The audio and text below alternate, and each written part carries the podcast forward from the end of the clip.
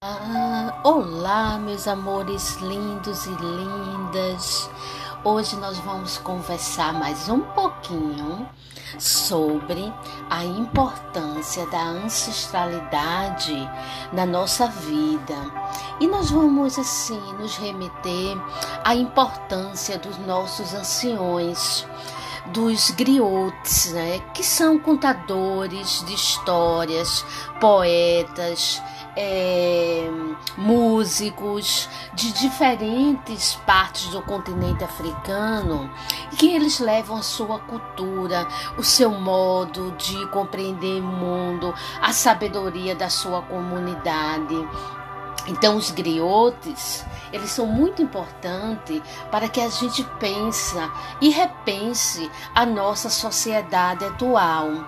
Principalmente que a gente fica muito preso à tecnologia. Não que a tecnologia não seja bom, a tecnologia é uma coisa boa, mas ela a gente precisa também desenvolver nos nossos educandos, nos nossos filhos, nas pessoas, essa capacidade de ouvir histórias, não é? Lembrando que nós, professores, professoras, muitas vezes desconsideramos o princípio holográfico, aquele princípio que eu falei no encontro passado, meus amores, o, é, da transdisciplinaridade, que nós separamos a parte do todo, dando um tratamento mecânico ao conhecimento. É, o, que, o que, que eu quero dizer com isso? Nós, professores, muitas vezes, nós nos dedicamos às explicações exaustivas em definições, conceitos, fórmulas e fazemos uso de uma linguagem muito voltada para a racionalidade, técnico-científica. Não que essa racionalidade por si só ela seja ruim. O problema é quando ela é o único tipo de linguagem que nós utilizamos. A fragmentação, ela traz como consequência a ideia de objetividade do conhecimento, como se nós aprendêssemos só pelo aspecto cognitivo. É claro que o aspecto cognitivo é um elemento essencial nesse processo. Então, é, nós precisamos é, compreender a importância da da ancestralidade, das linguagens, das histórias contadas por meio de lendas, por meio de saberes, não é? De conhecimentos diversos. E aí eu estava me lembrando, é, por exemplo, dos tambores, da importância dos tambores na cultura afro-brasileira e na cultura indígena, não é? Os tambores, eles são instrumentos mágicos para esses povos. Eles são associados ao som primordial e ao ritmo do universo. Como assim? Podemos assim considerá-lo como uma expressão sonora da existência. Por quê? Porque o tambor, ele, ele conecta com o coração. Quando não temos os tambores, as palmas ritmadas fazem vez a esse instrumento que movimenta a energia, é, a energia do ambiente. O som dos tambores nos toca profundamente e faz vibrar energias que movimentam a vida em nós. Nos, tra nos trabalhos diversos, nas, nas diversas comunidades indígenas, nos diversos grupos de terreiros, o tambor tem um papel fundamental. O ritmo, impresso pela magia do som, afeta psicologicamente é, a, é, trazendo energias poderosas em níveis mentais e também em níveis mais sutis, vamos dizer assim. E aí, meus amores, vocês não sabem o que aconteceu. Eu me lembrei de um poema é, de José Claveirinha que eu aprendi com uma moçambicana lindíssima. O, é, José Claveirinha ele é considerado um dos maiores poetas de Moçambique. E em 1991 ele tornou-se o primeiro autor africano que recebeu o prêmio Camões, o mais importante prêmio da literatura portuguesa. E ele tem um poema lindo que ele diz, o título do poema é Quero ser tambor. Olha que coisa linda, amores. Tambor está velho de gritar.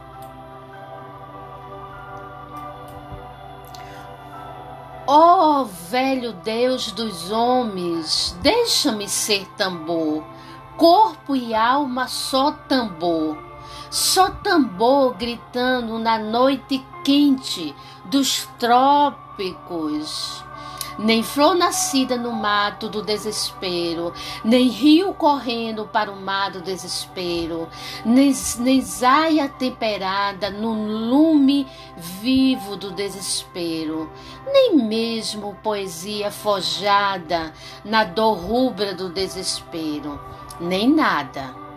Só tambor velho de gritar na lua cheia de minha terra, só tambor da pele curtida ao sol de a minha terra, só tambor cavalos nos troncos duros da minha terra. Eu, só tambor rebatendo o silêncio amargo da mafalada, só tambor velho de sentar no batuque da minha terra só tambor, perdido na escuridão da noite perdida. Ó oh, velho Deus dos homens tambor, eu quero ser tambor, e nem rio nem flor, e nem zaiá, e nem zagaia por enquanto, e nem mesmo poesia, só tambor escoando como a canção da força e da vida. Só tambor, noite e dia, dia e noite, só tambor, até a consumação da grande festa do batuque. Ó oh, velhos deus dos homens, deixa-me ser tambor, só tambor. Então, Craveirinha tem esse lindo poema. Então, o tambor, meus amores, é, na verdade, a sua linguagem é uma linguagem da comunicação do coração, da comunicação, é, da sabedoria que está dentro de nós, porque o coração é o centro, vamos dizer assim, da energia humana. E aí, meus amores, no campo é, no campo mais da linguagem científica, eu gostaria de trazer a perspectiva de Jung, não é? de Carl Gustav Jung, um grande psiquiatra, quando ele vai dizer que as histórias ela é profilática, no sentido de se apresentar-se como uma uma realidade, uma, era uma vez uma realidade, como se fosse uma, um faz de conta, uma metáfora. A história, as histórias que os nossos griotes, que os nossos contadores de histórias trazem, e até as histórias musicais dos tambores, desse ponto de vista, é, compreende que são meios para que as pessoas encontrem a si mesmo em eventos, em maneiras, em no sentido que é dado por meio do contar das lendas, das histórias.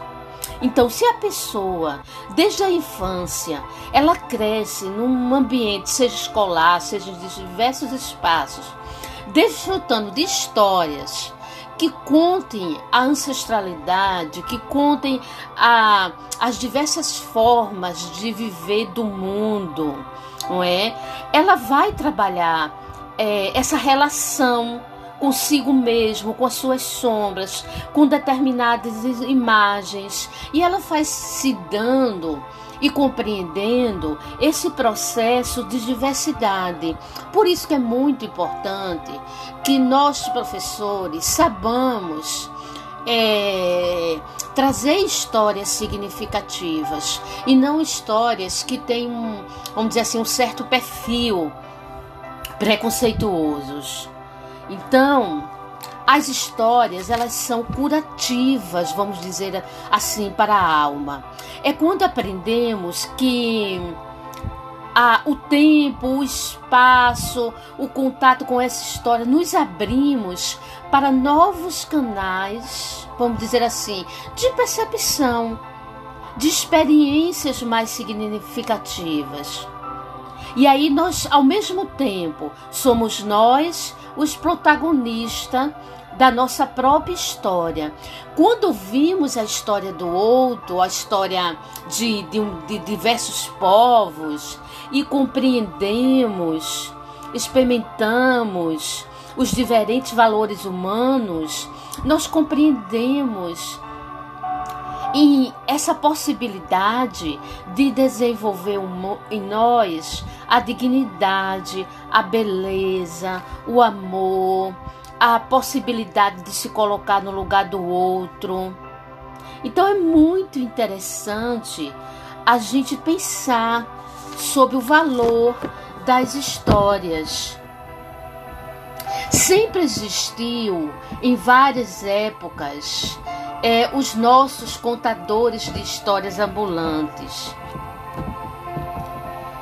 E por mais que hoje estejamos com a tecnologia em alta e a tecnologia ajuda muito, ela, ela traz é, ela traz várias possibilidades da gente trabalhar com imagem, mas a linguagem, o contar a história, ela ainda é um elemento que atrai não só crianças, mas os adultos também.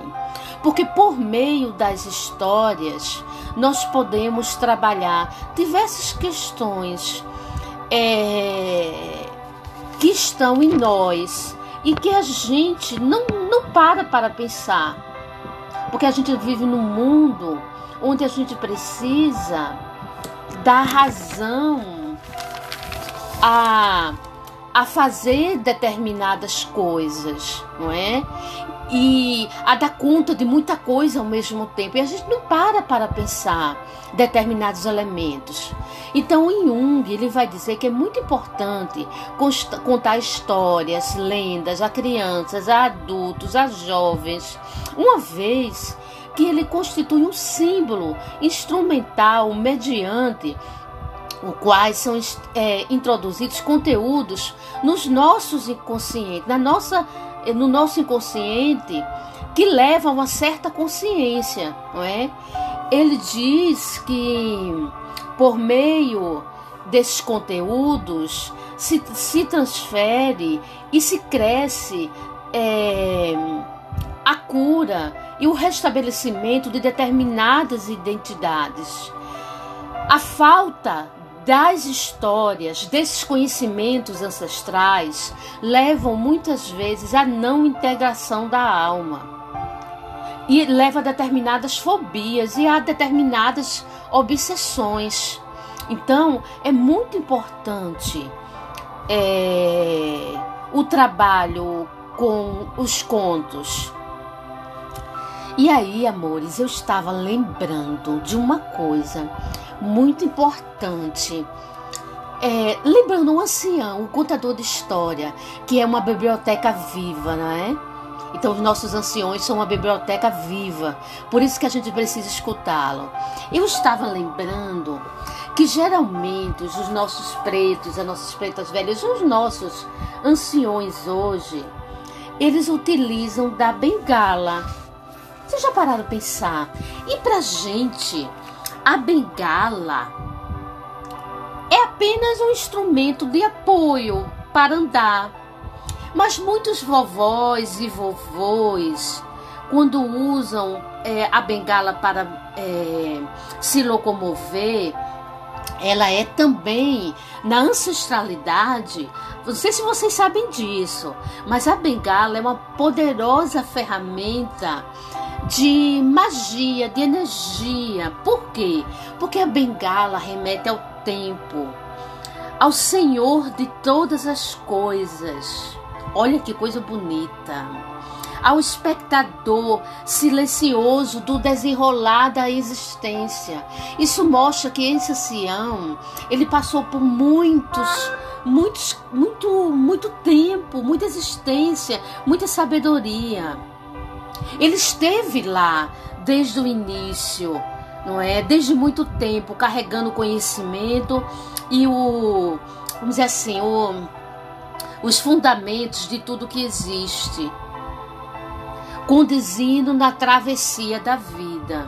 Então, para o preto velho de antigamente, a bengala carrega o tempo que passou e que traz hoje grandes oportunidades de aprimoramento da alma. A mesma bengala que ajuda a andar, serve de apoio para caminhar, é também um símbolo, amores, de autoridade, de conhecimento e de poder. Vocês já pararam para pensar sobre isso? Como a bengala ela pode ser um instrumento é, de identidade e de poderio, de conhecimento dos nossos anciões. Da mesma forma que os pastores das ovelhas conduzem seu rebanho com bastão, os, preto, os pretos velhos, ele, eles conduzem, por exemplo, os filhos pelo caminho da sabedoria ancestral, que traduz na paciência, no olhar devagar para a vida, porque já tem tanta sabedoria, no amor e no carinho pelas pessoas. Então, um idoso que chega é, no, já depois de um período grande da vida e ele chega com a sabedoria, ele entende que a paciência, o cultivo da paciência na nossa vida. A paciência é algo que a gente precisa trabalhar em nós o tempo todo, porque nos falta paciência. Então é muito importante a gente ter essa compreensão. Então eu me lembrei da bengala, não é? E contar as próprias histórias, compreender esses instrumentos. E aí, mais uma vez, eu remonto às histórias, aos contos populares, porque os contos populares eles propiciam a identificação dos sentimentos, como a solidão, o abandono, as perdas. Tudo isso são coisas da nossa vida. Quantas vezes a gente precisa é, deixar pessoas na nossa vida porque elas não cabem mais naquele momento, ou as pessoas nos deixam. Quantas perdas ao longo da vida nós vamos ter, vamos tendo, e a gente precisa aprender, não é, essa, essas questões. Então tem essa coisa muito bonita. É Isaac Dinesen, é uma contadora de história dinamarquesa que ela diz assim: que todos os sofrimentos podem ser superados se convertermos numa história, numa história a ser contada. A história ela possibilita a identificação e, consequentemente, o fortalecimento do ego, porque ela toca, impulsiona os nossos centros criativos da psique Ouvir história amplia a dimensão criativa da alma. Olha que coisa linda, meus amores. Reconecta com as fontes da vida. A psique pode encontrar as suas inspirações. porque vocês lembram que as lendas os mitos, elas são histórias muito antigas que foram transmitidas oralmente, não é? E os nossos ancestrais, elas não, eles não tinham a tecnologia que nós temos hoje. Eram contar as histórias. E geralmente elas têm essa finalidade de explicar o universo, de explicar sentimento, as, a natureza, as relações humanas. E hoje eu vou contar uma lenda para vocês do sapo e da cobra. É uma lenda africana e ela diz assim: essa lenda conta, a amizade entre o sapo e uma cobra. Certo dia, um sapo estava caminhando e avistou um animal muito fino, comprido e brilhante. O sapo perguntou: Oi, que você faz estirada pela estrada? A cobra respondeu: Estou tomando um solzinho. Sou uma cobra e você? Ah, eu sou um sapo. Você gostaria de brincar comigo? A cobra aceitou e eles brincaram a tarde toda. A cobra ensinou o sapo a, raste a rastejar, a subir nas árvores, e o sapo ensinou a cobra a pular. Eles divertiram-se muito e, ao final do dia, cada um foi para casa, prometendo se encontrar no dia seguinte. Quando o sapo encontrou sua mãe, contou o que tinha acontecido, que conheceu uma cobrinha e ficaram amigas. Sua mãe não gostou e falou: Não devia saber, você devia saber, meu filho, que a família da cobra não é legal, elas são venenosas. Não quero mais que brinque com cobras e nem que rasteje por aí. A cobra, quando chegou em casa, mostrou à sua mãe que sabia pular e disse que foi o sapo que lhe ensinou. Sua mãe também não gostou e disse: Nós cobras não temos amizade com sapos. Eles servem apenas como comida. Não quero que brinque com sapo e pare de pular. Quando se encontraram, a cobra pensou em devorar o sapo, mas depois se lembrou daquela tarde de brincadeiras e correu para o mato. A partir de então, eles não brincavam mais, mas sempre ficam estirados no sol, pensando no dia que foram os amigos. Eita, essa lenda é muito interessante, né? Mostra essa diversidade. E quantas vezes a gente deixa, eu fiquei pensando agora um pouco, tem várias, a gente pode levar várias interpretações, mas quantas vezes a gente julga o outro, pro outro porque o outro é diferente, e por julgar o outro, a gente perde a oportunidade de. Claro que aqui é um sapo e um, uma cobra são coisas muito diferentes, né? O, o, a cobra ela é venenosa, ela pode comer o sapo. Mas levando para os nossos dias de dia a dia, muitas vezes a gente julga a ação do outro, a forma como a pessoa se veste, a maneira como a pessoa se fala, o jeito da pessoa ser. E a gente começa a julgar as pessoas pelo aquilo que elas são de fora e não conhece a essência. Ah, na verdade, nós vivemos tempos e que as pessoas cultivam muito a aparência e não se preocupam em construir, se olhar para dentro e ver a beleza do que está na alma. Porque na verdade o nosso corpo não é? Nós somos passageiros, a gente vai envelhecendo, a gente não vai sendo mais aquela mesma pessoa de antigamente, fisicamente, mas em, em, em consequência, é, nós vamos aprendendo. Quanto mais o tempo passa, mais as experiências vão nos ensinando se nós estivermos abertos para a aprendizagem. E aí as histórias nos ajudam a pensar isso.